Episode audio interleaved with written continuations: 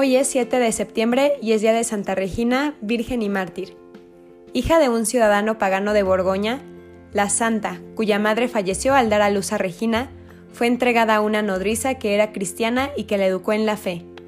Su belleza atrajo la mirada del prefecto Olibrius, quien, al saber que era de noble linaje, quiso casarse con ella, pero ella se negó a aceptarlo y no quiso atender los discursos de su padre, quien trataba de convencerla para que se casara con un hombre tan rico.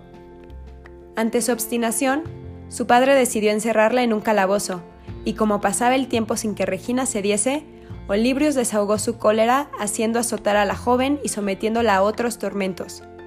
Una de aquellas noches recibió en su calabozo el consuelo de una visión de la cruz, al tiempo que una voz le decía que su liberación estaba próxima. Al otro día, Olibrius ordenó que fuera torturada de nuevo y que fuera decapitada después. En el momento de la ejecución, apareció una paloma blanquísima que causó la conversión de muchos de los presentes. La devoción a la santa aumentó a partir del siglo VII.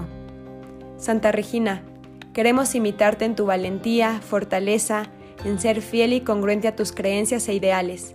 Santa Regina, ruega por nosotros.